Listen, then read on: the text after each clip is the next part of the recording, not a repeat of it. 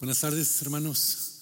Qué bueno está, estar aquí juntos en la presencia de Dios, alabándole a Él y ahora teniendo la oportunidad de escuchar de su palabra. Este, pero ayer este, supimos que alguien falleció, una persona aquí que era parte de la iglesia ya por 60 años, la señora Virginia Calloway.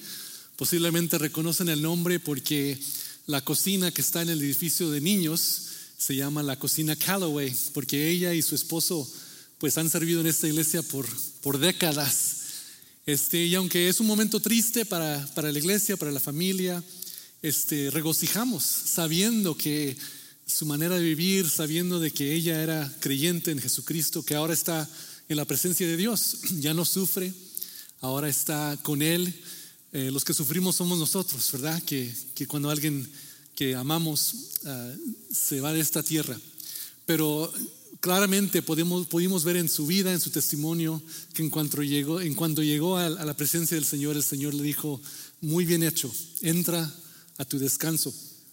Ella era no, no solo una hermana fiel que trabajaba muy, muy duro, muy, muy fuerte, este, pero este, por un tiempo, al principio de, la historia de esta iglesia, ella eh, se, se encargaba de mantener los edificios, la limpieza, las propiedades y todo eso. Eh, y para que tengan idea de cómo trabajaba esta señora, cuando llegó el tiempo de reemplazarla a ella como la que mantenía las propiedades, lo reemplazamos con un comité de seis varones. seis varones para tomar el, liderazgo de esta hermana. Exagero un poco, pero, este, pero es, una, eh, es un ejemplo de la calidad de esta hermana que tenía. Así que recordamos a la familia Calloway, oramos por ellos y que el Señor les dé la paz que necesitan durante este tiempo difícil. Eh, estamos como iglesia dentro de una serie en el Evangelio de Juan, no estamos recorriendo versículo por versículo, pero estamos viendo diferentes historias, diferentes eh, escenarios en donde Jesús nos invita, nos está haciendo una invitación constante, vengan y vean.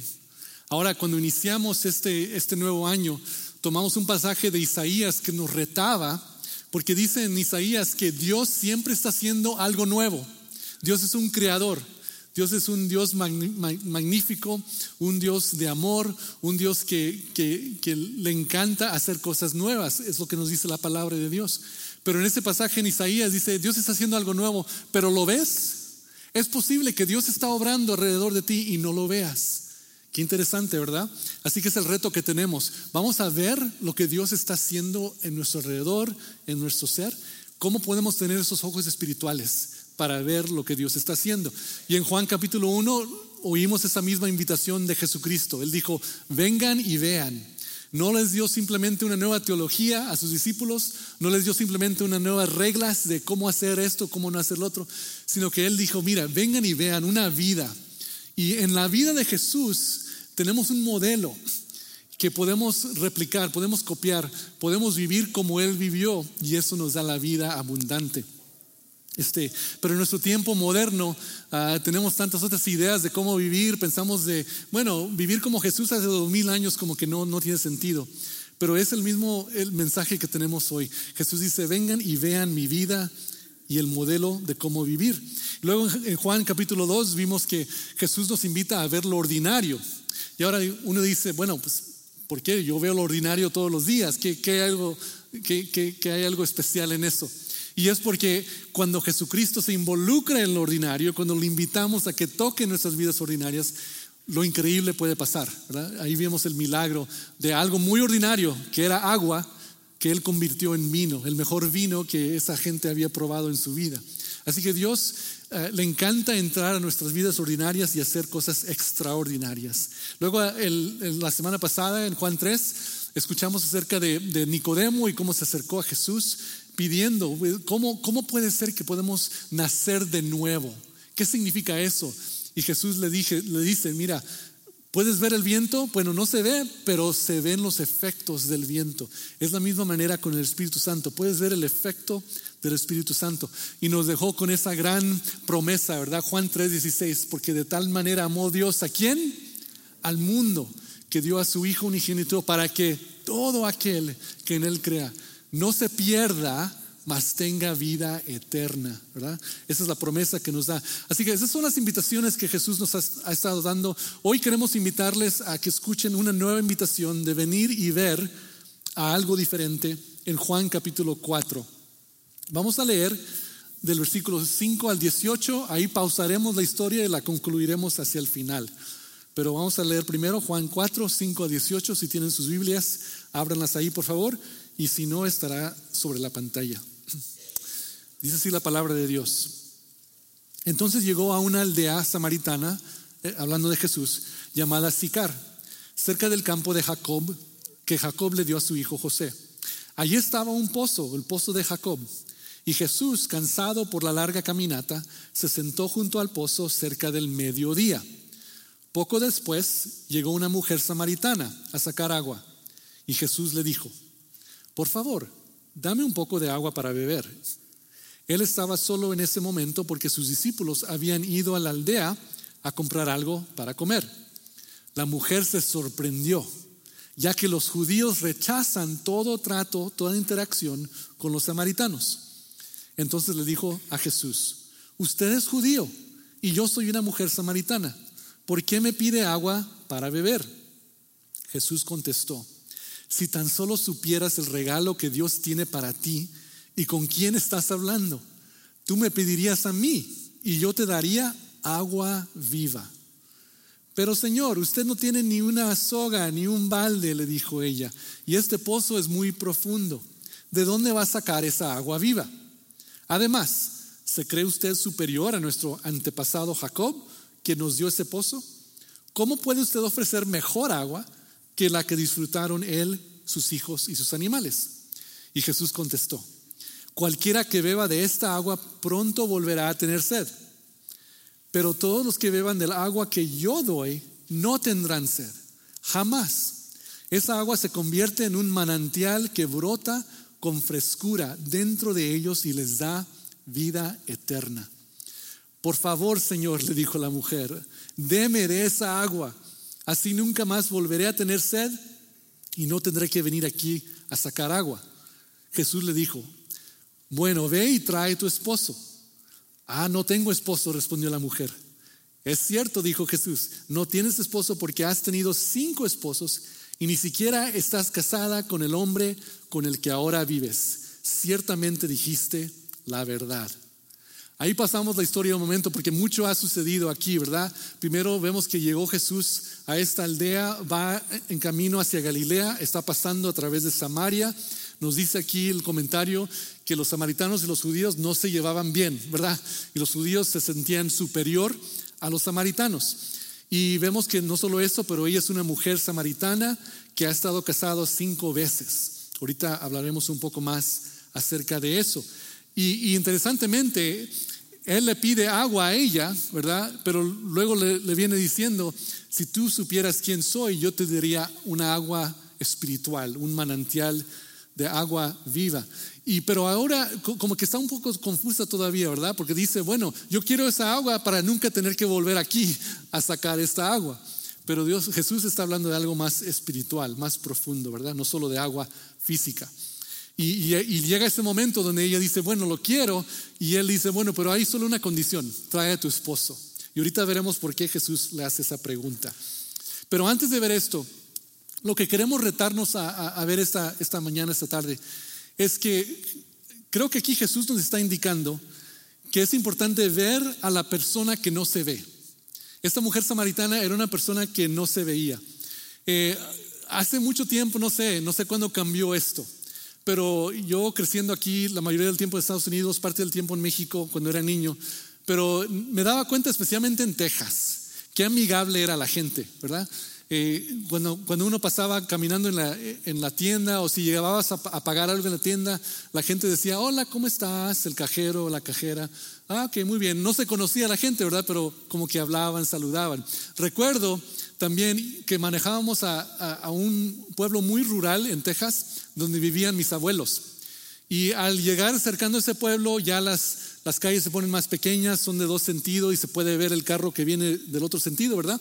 Y me daba cuenta que, que la gente al acercarse a otro carro iba manejando así y le hacían así, ¿verdad? No se conocían, ¿verdad? Pero a cualquier carro que pasaba le daban una señal, hola, ¿qué tal? Como un howdy de Texas, ¿verdad? Un howdy. Este, y, me quedaba un poco sorprendido, no se conocen, pero se saludan. Es que la gente sabía que hay otro ser humano allí y, era algo, algo normal en la cultura saludarse, ¿verdad? Pero ahora hoy en día no lo hacemos, ¿verdad? Ah, posiblemente tenemos miedo que van a sacar una pistola. Ay, me hizo una señal, ¿no? ¿Qué, señal fue esa? ¿Qué, ¿Qué, pandilla? No sé por qué, pero ya como que tenemos miedo. Pero eso se, se traduce a, nuestras vidas diarias, ¿verdad? E, es muy común estar en, un, en un sitio muy cercano a otra persona y ni siquiera verlos ojo a ojo, ¿verdad? Es como que si no están allí. Y no sé, hay muchas razones por eso. Eh, en México eh, las razones son un poco diferentes, ¿verdad? me, decían cuando yo vivía en el sur que los norteños eran muy serios y no muy amigables. ¿Es cierto? No, no, ¿verdad? Porque los norteños dicen, no, los del sur, no, siempre son payasos ahí, siempre están con payasadas. Eh, no sé, las regiones son diferentes en diferentes lugares, ¿verdad? Hay, hay, cosas culturales y regionales, pero hay algo muy serio que está pasando en nuestro día a nivel mundial. Y eso es que las personas no se están viendo como personas. ¿Me entienden? Es como que nuestra, nuestra red de, de, personas que, que, que, vemos, con que interactuamos es muy, muy pequeña. Y si alguien entra a, nuestra vida o pasa a través de mi camino que no lo conozco, lo ignoramos. Es como que ignoramos a esa persona, no queremos vernos. Y algo que ha causado este, esta situación que se eleve más y más, yo creo que es nuestra tecnología, nuestra tecnología moderna. Ahora, la tecnología no es ni, ni positivo ni negativo, ¿verdad? Todo depende de cómo lo utilizamos. Es, es una herramienta. Pero déjame hacerles una pregunta. ¿Cuántas veces por promedio una persona toca su teléfono inteligente, su smartphone, durante un día? ¿Cuántas veces lo toca? O sea, literalmente lo, lo toca. 25, 50, ¿quién dice 50? 100, ¿quién dice 100? Bueno, más o menos, ¿verdad? Esto se ha hecho un estudio, no sé cómo saben, cada vez que lo tocas, bueno, cada vez que lo levas se prende, ¿verdad? A veces, no sé cómo saben, pero se ha hecho un estudio. ¿Quién, quién dice que 500 veces por día posiblemente lo toca? Ah, sí, ¿verdad? Más, parece que más. ¿Y quién dice, quién dice mil? Pues este estudio dice que el promedio cuando de todas las personas que utilizan un smartphone, un teléfono inteligente, el promedio es que lo tocamos más de dos mil veces por día. No puede ser, ¿verdad? Se me hizo muy, muy exagerado ese número, pero desde que he leído eso, he estado muy consciente de cuántas veces lo toco el celular. Este, es algo ya parte de nuestras vidas y, es algo, como les dije, no es ni negativo ni, positivo, es, depende de cómo lo utilizamos, pero eso se ha convertido en una herramienta para decirles a otras personas, déjame en paz, ¿verdad? No quiero hablar contigo, ¿verdad? ¿Cuántas veces estamos en una tienda esperando algo y, en vez de, ver quién está allí, posiblemente saludar, nos, nos, quedamos así, ¿verdad? Déjame en paz, no quiero verte. Y, y no, y, no es que es algo que tenemos que sentirnos mal de eso, ¿verdad? Pero la pregunta que les hago es, ¿qué ha causado en, en nuestras acciones con otras personas? que ahora sentimos que hay como, como un deshumanizando, que, que, no vemos a la humanidad como personas, especialmente a la gente que no conocemos. Es muy fácil no ver a la gente, ¿verdad? Y, y simplemente ignorarlos. Y aquí en nuestro pasaje en Juan capítulo 4 vemos que Jesús hace lo opuesto, ¿verdad? Él tenía razones por ignorar a esta mujer, pero en vez él ve a la persona que no se ve. Miren, ¿quién es esta mujer misteriosa? Bueno, en esta cultura ah, sabemos que las mujeres no tenían decisión en términos del divorcio. Así que parece que esta mujer que había sido divorciado cinco veces, porque ha tenido cinco esposos, este, hay algo malo, ¿verdad? Hay algo, hay algo que, no está bien. O posiblemente, porque posiblemente por una razón u otra, cada esposo decidió o eligió divorciarse de ella. Es posible que un esposo hubiera fallecido y por eso se casó con otro, pero lo más probable es que ella era estéril, que no podía tener niños. Y cada esposo que, intentaba tener niños con ella y no, no podían, la podía divorciar. Pero en otras palabras, ella era básicamente alguien que nadie la quería, Ah, hasta la podían divorciar si simplemente era una mala cocinera. Eh, por esas razones la podían divorciar. Pero ella ya tenía una, reputación en su aldea de una mujer que, que, no, que nadie la quiere, que no se, no se ve, ¿verdad? Nos dice aquí que al mediodía fue al pozo. O sea, ese era el tiempo más caliente del día. ¿Por qué fue ella a ese tiempo? Para que nadie la, la, la podía ver porque la mayoría de personas iban en la mañana cuando estaba fresco. Así que ella no se veía y no se quería dejar ver, ¿verdad? Por, todo lo que le había pasado en su vida. Y le, le, dice Jesús, no solo te has casado cinco veces, sino que ahora estás con otro hombre y ni siquiera es tu esposo. Es posible que este hombre dije, no, yo no quiero casarme con ella por las mismas razones que otros la divorciaron. Así que esta mujer no tiene una buena reputación ahí en la aldea, pero Jesucristo habla con ella de todos modos. Ah, sabemos que los judíos veían a los, samaritanos como personas heréticas, que ellos creían en, algo diferente en términos de la Biblia. Los veían como, gente sucia, que no tenían los mismos, ah, ah, los mismos detalles de limpieza como los judíos, y los veían como una raza inferior. Así que estos judíos que tenían la palabra de Dios, que, que eran hijos de Dios, tenían una muy mala actitud sobre los, hacia los samaritanos. Y eso nos hace la pregunta esta tarde. ¿Quiénes son las personas en nuestra vida, nuestras vidas, a nuestro alrededor, que pasan desapercibidas? Esas personas que no queremos ver, esas personas que posiblemente ni siquiera nos molesten, ¿verdad? Como los samaritanos molestaban a los judíos. Pero hay personas que simplemente rehusamos ver? Dios nos está invitando a venir y a ver. Y, Él quiere que sepa que Él nos ve, pero también nos está indicando que hay gente a nuestro alrededor que Él quiere que nosotros veamos, que nosotros tomemos cuenta de ellos, como Jesús hizo con esta mujer samaritana. Porque posiblemente Dios quiere obrar en sus vidas y alguien necesita ser esa, esa persona que la alcance. Así que, ¿quiénes son esas personas que, uno no quiere ver? Recientemente yo tuve un contacto con un joven que conocía hace muchos años. Ahora él creció para ser un líder en unas iglesias, en, eh, un líder espiritual, hacía mucho en, ese, eh, en esa iglesia. Pero él me contactó después de muchos años que no, no oía, oía de él. Y él me contactó porque está luchando con la cuestión de la identidad de género. Ay, como que me quedó una, una carga muy pesada cuando oí eso. ¿Cómo puede ser? ¿Qué pasó? ¿Qué sucedió? Eh, ¿qué, es, ¿qué, es, tu visión de Dios? ¿Qué, ¿Cómo entiendes la palabra de Dios? Porque, porque ahora está batallando con esto. Y ahora, déjeme decir esto. En nuestra sociedad hay mucho ruido por la agenda LGBTQ, ¿verdad? La agenda del homosexualismo. Como que se está empujando, ¿verdad? Se está forzando la agenda en nuestra cultura. No solo son acerca de derechos niveles o derechos propios, ¿verdad? Pero sí, sino que hay, hay un mensaje que está diciendo, esto es algo bueno y todos tienen que aceptarlo. Se empuja mucho ese mensaje. Y por eso creo que muchos de nosotros que sabemos que eso no es la manera de Dios para nosotros, pero lo resistimos y, queremos que, ya no queremos escuchar de eso, que, eso se suceda allá a un lado. Queremos apagarlo cada vez que, que vemos ese mensaje, ¿verdad? Pero hay algo sucediendo dentro de personas, y especialmente personas que, que, posiblemente crecieron en una iglesia o como este joven que yo conocía, que hasta era un líder en ministerio. Me pregunto, ¿qué está sucediendo y dónde pueden ellos hacer estas preguntas? ¿Quién va a ver a esta persona que se siente invisible, se siente aislado, se siente que no cabe en ningún lugar ni el otro? Y es muy fácil decir, no, no quiero, no quiero tener nada con eso. Es muy difícil. Eh, es un problema muy, muy grande y, al, cabo que qué voy a decirle que le va a cambiar de mente, que va a cambiar su opinión. Pero cuando sucede con alguien que uno conoce, como sucedió con este joven, ah, yo veo aquí a Jesús y su ejemplo y tengo que verlo, tengo que llegar a, decir, bueno, ¿cómo, ¿cómo podemos ayudar a esta persona?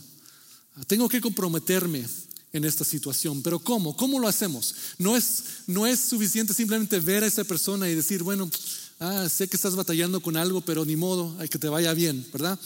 ¿Qué ejemplo nos da Jesús? Cuando él encuentra a esta mujer samaritana con varios problemas, él, él llega y ve su dolor que otros no ven.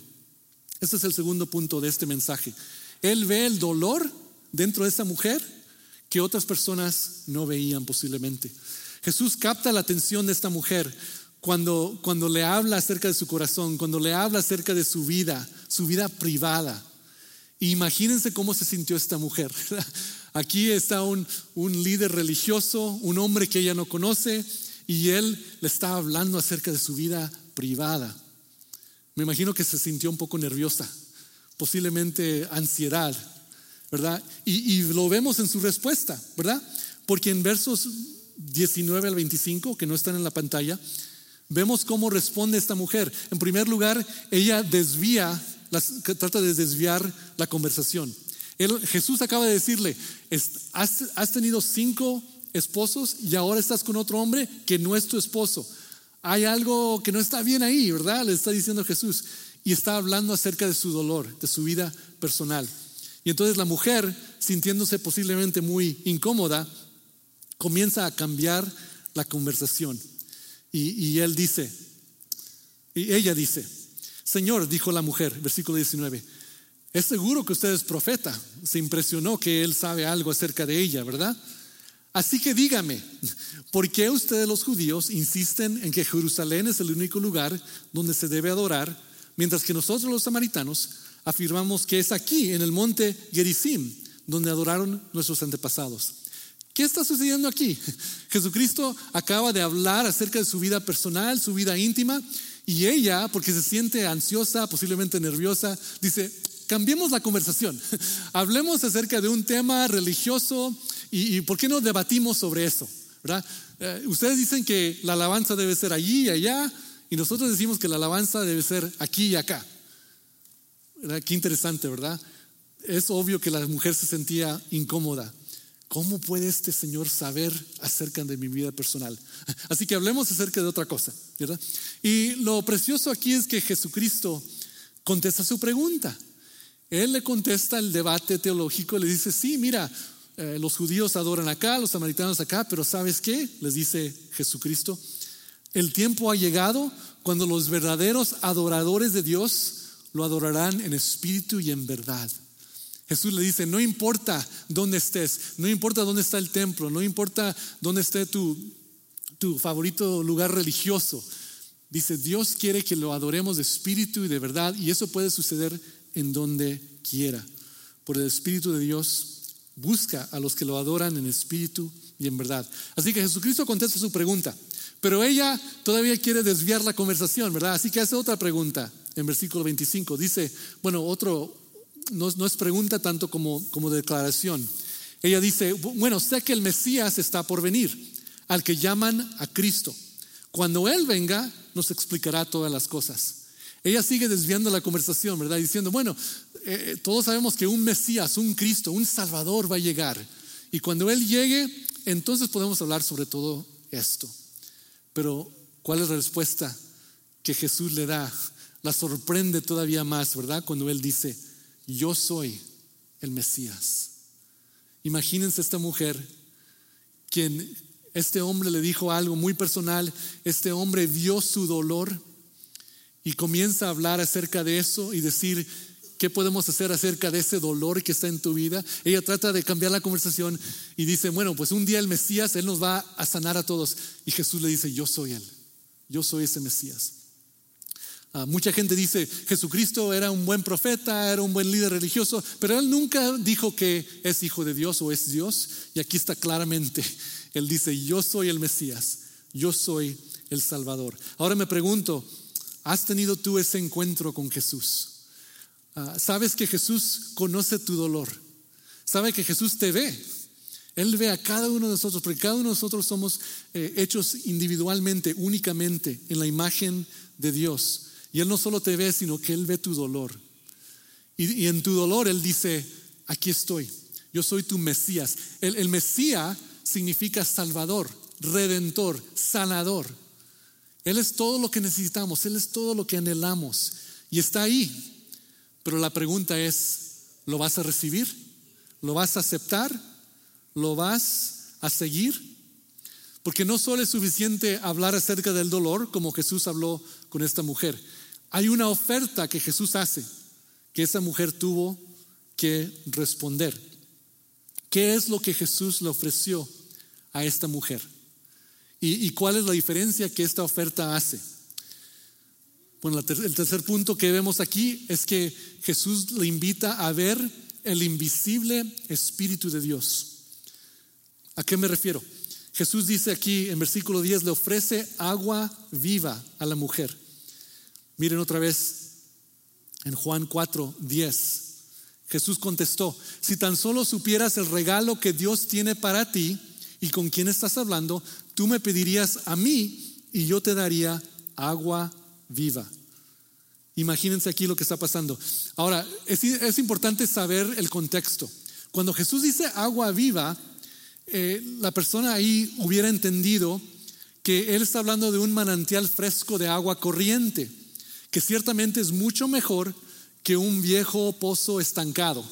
Porque esta mujer estaba en un pozo normal, regular. Ahí tenemos una imagen de un pozo en Afganistán. Ahí es muy parecido a la región en donde hubiera estado la mujer en, Samaria. Y este es un pozo regular, ¿verdad? Un pozo que se escarba con mucha, mucha fuerza, mucho trabajo. Y que es mucho trabajo también sacar el agua, ¿verdad? Hay que bajar ah, eh, el jarro para poder sacar el agua. Y, se requiere mucho, mucha fuerza, mucho esfuerzo. Eso es un pozo normal. Y ese era el tipo de pozo que estaba ahí donde estaba hablando Jesús con la mujer. Pero cuando Jesús le dice, yo te puedo ofrecer agua viva, Él está hablando de un pozo diferente. E, e, es un pozo donde el agua corre hacia arriba sin esfuerzo humano. Aquí tenemos una imagen de algo así, se llama un pozo artesiano. Y este pozo no necesita una bomba o no necesita una cuerda para jalar el agua hacia la superficie, porque esto se debe que hay mucha presión en el acuífero abajo y esa presión naturalmente empuja el agua hacia la superficie sin ninguna ayuda humana. Qué diferente es ese pozo, ¿verdad?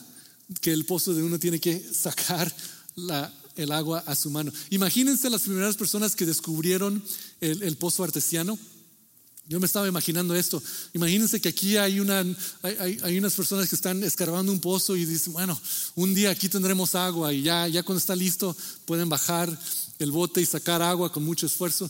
Imagínense otros allí diciendo, bueno, vamos a construir nuestro pozo y al hacer el primer, el primer hoyo, de repente sale el agua.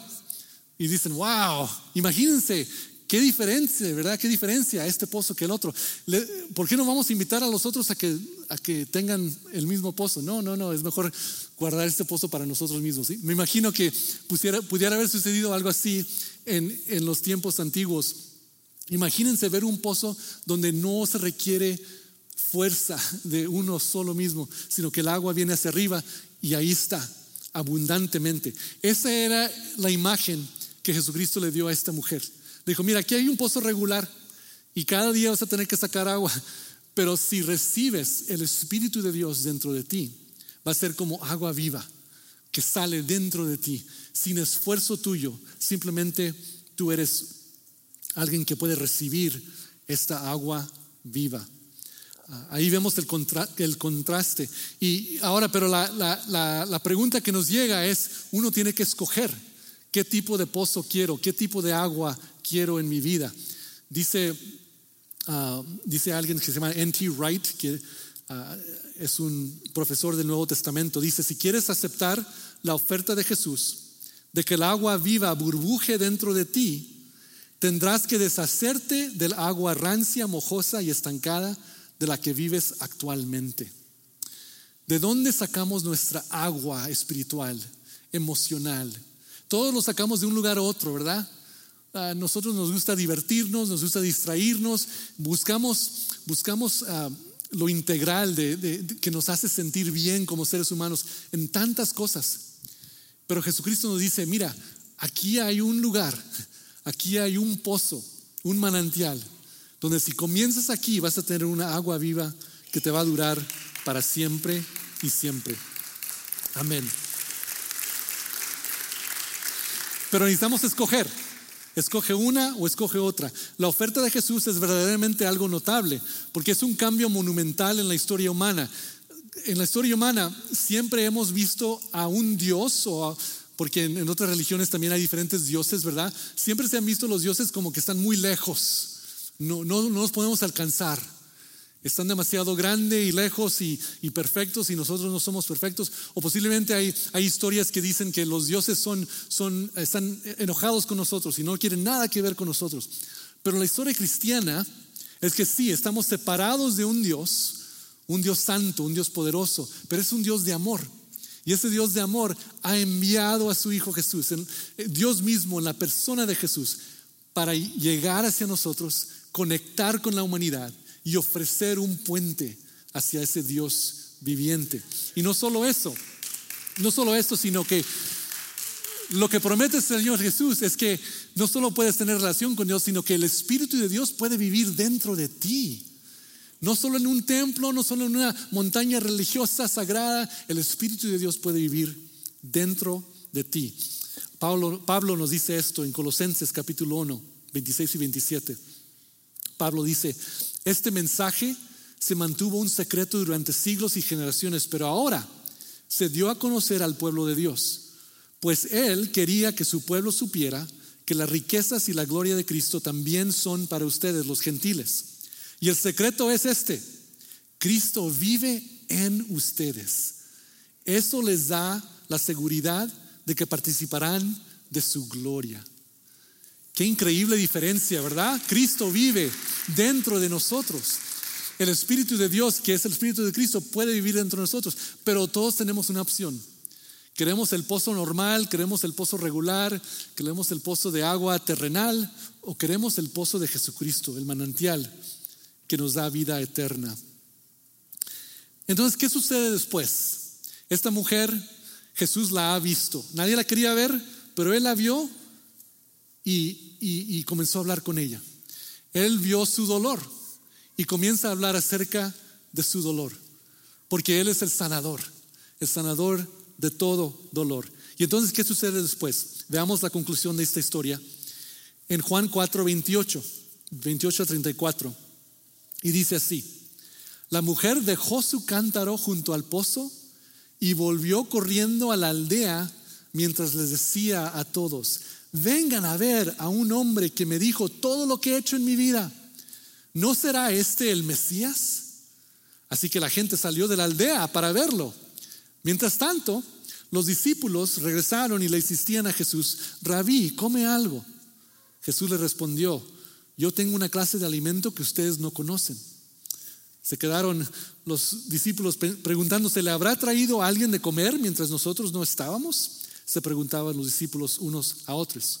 Entonces Jesús explicó, mi alimento consiste en hacer la voluntad de Dios, quien me envió, y en terminar su obra. Y luego en el versículo 39 vemos esto, 39. Muchos samaritanos de esa aldea creyeron en Jesús porque la mujer había dicho, Él me dijo todo lo que hice en mi vida. Ahora aquí vemos una cuarta realidad y que vemos el poder invisible de Dios. El poder invisible de Dios. Se puede ver. ¿Cómo se puede ver? Se puede ver en lo que causa, ¿verdad? Se puede ver en, en lo que sucede después.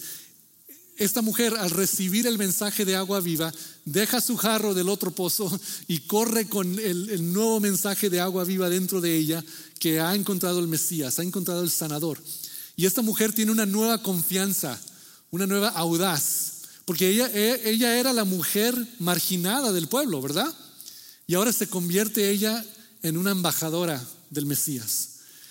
Dicen algunos que ella es la primera misionera del Nuevo Testamento, porque Jesucristo apenas estaba iniciando su ministerio y aquí esta mujer samaritana se convierte en la primera misionera del Nuevo Testamento porque va a la aldea y comparte las buenas noticias. Pero ella tiene una nueva confianza, ¿verdad? Ella era la que no se veía, y ahora ella va a la aldea y anuncia, hey, aquí estoy, aquí estoy. ¿Y por qué? ¿Por qué? ¿Qué, ha pasado? ¿Qué, por qué eres diferente? ¿Por qué quieres que te veamos? Y ella dice, no, no quiero que me vean a mí, quiero que vengan y vean al quien yo he encontrado. Ah, su, su carácter, su manera de ser cambia completamente. De alguien invisible a alguien que tiene una confianza nueva. También vemos aquí que, que el poder de Dios revitaliza a Jesús mismo, ¿verdad? Él es revitalizado por el encuentro, porque cuando regresan los discípulos con la comida, Él tenía hambre, recuerdan, y tenía sed. Le dicen los discípulos, ¿por, qué ya no tienes hambre? Que un, un DoorDash llegó y nos ganó aquí, te, te trajo algo, ¿qué pasó? Y Jesús dice, no, es que algo sucedió, algo sucedió. El Padre, Dios tenía un encuentro preparado y yo compartí con esta mujer y ahora me siento reenergizado, revitalizado. Hermanos, es una buena recordatorio ahí para nosotros. Cuando servimos a Dios, nos da energía. A veces pensamos que si servimos a Dios nos vamos a cansar, pero cuando servimos a Dios, cuando amamos a otros, cuando alcanzamos la mano para ayudar a otros, Dios nos da una nueva energía. Aquí como le dio a sí mismo a Jesús. También vemos aquí el poder de Dios porque mucha gente en el pueblo cree en Jesús. El pueblo ha cambiado por el mensaje y el poder de Dios. Y la última cosa que vemos es que la mujer vive como alguien diferente. Eh, no sabemos aquí la historia en la Biblia, no nos dice qué sucedió, pero hay historias culturales, historias que se, que se cuentan que esta mujer llegó a ser una un discípulo de Cristo, que lo siguió toda su vida y quien seguía compartiendo este mensaje de Dios con otros. Ahora, ¿qué, aprendemos de esta historia? Ah, aprendemos que Dios es un Dios que quiere ver a cada persona. Y si Él ve a los que no se ven, nos invita a hacer lo mismo. Que veamos a la gente que no se ve a nuestro alrededor. Posiblemente la gente que uno no quiere ver o, o simplemente no queremos tener una interacción con alguien porque estamos cansados o distraídos. Esta semana nos retamos, hermanos, unos a otros. ¿Quién quiere que Dios, quién quiere que tú veas? ¿Quién quiere Dios que tú veas a tu alrededor? Posiblemente hay alguien con dolor, hay alguien con, con un pasado, un dolor, alguien que está lejos de Dios. Y el primer paso para ellos puede ser que alguien se dé cuenta de ellos, que los vea y que los invite al, al Jesús que nos da agua viva. Vamos a orar, hermanos. Les invito que cierren sus ojos, inclinen sus rostros por un momento. ¿Qué tipo de personas somos? ¿Somos personas que cuando entramos a un, a un cuarto queremos que la gente nos vea? ¿O somos personas que cuando entramos a un cuarto con otra gente, nosotros vemos a ellos y decimos, ahí estás, yo te veo, yo te reconozco, tú eres alguien importante, tú eres alguien creado en la imagen de Dios? ¿Cuál es nuestra respuesta a este mensaje esta tarde? Posiblemente tú eres alguien que sientes que Jesús nunca te ha visto. Te sientes lejos de Dios. Te sientes como que Dios ama a todo el mundo menos a ti. Así que el mensaje de esta mañana es primeramente que Dios te ve. Dios te conoce, Dios te ha creado y tiene un gran propósito para ti. Si tú estás aquí y dices, no, no creo que Dios me ha visto, pero quieres que te vea hoy, levanta la mano y dice, Dios, ¿me ves? ¿Me puedes ver? Aquí estoy. Levanta la mano y dice, Dios, yo quiero que tú me veas. Amén, amén. Puede bajar la mano. Posiblemente estás aquí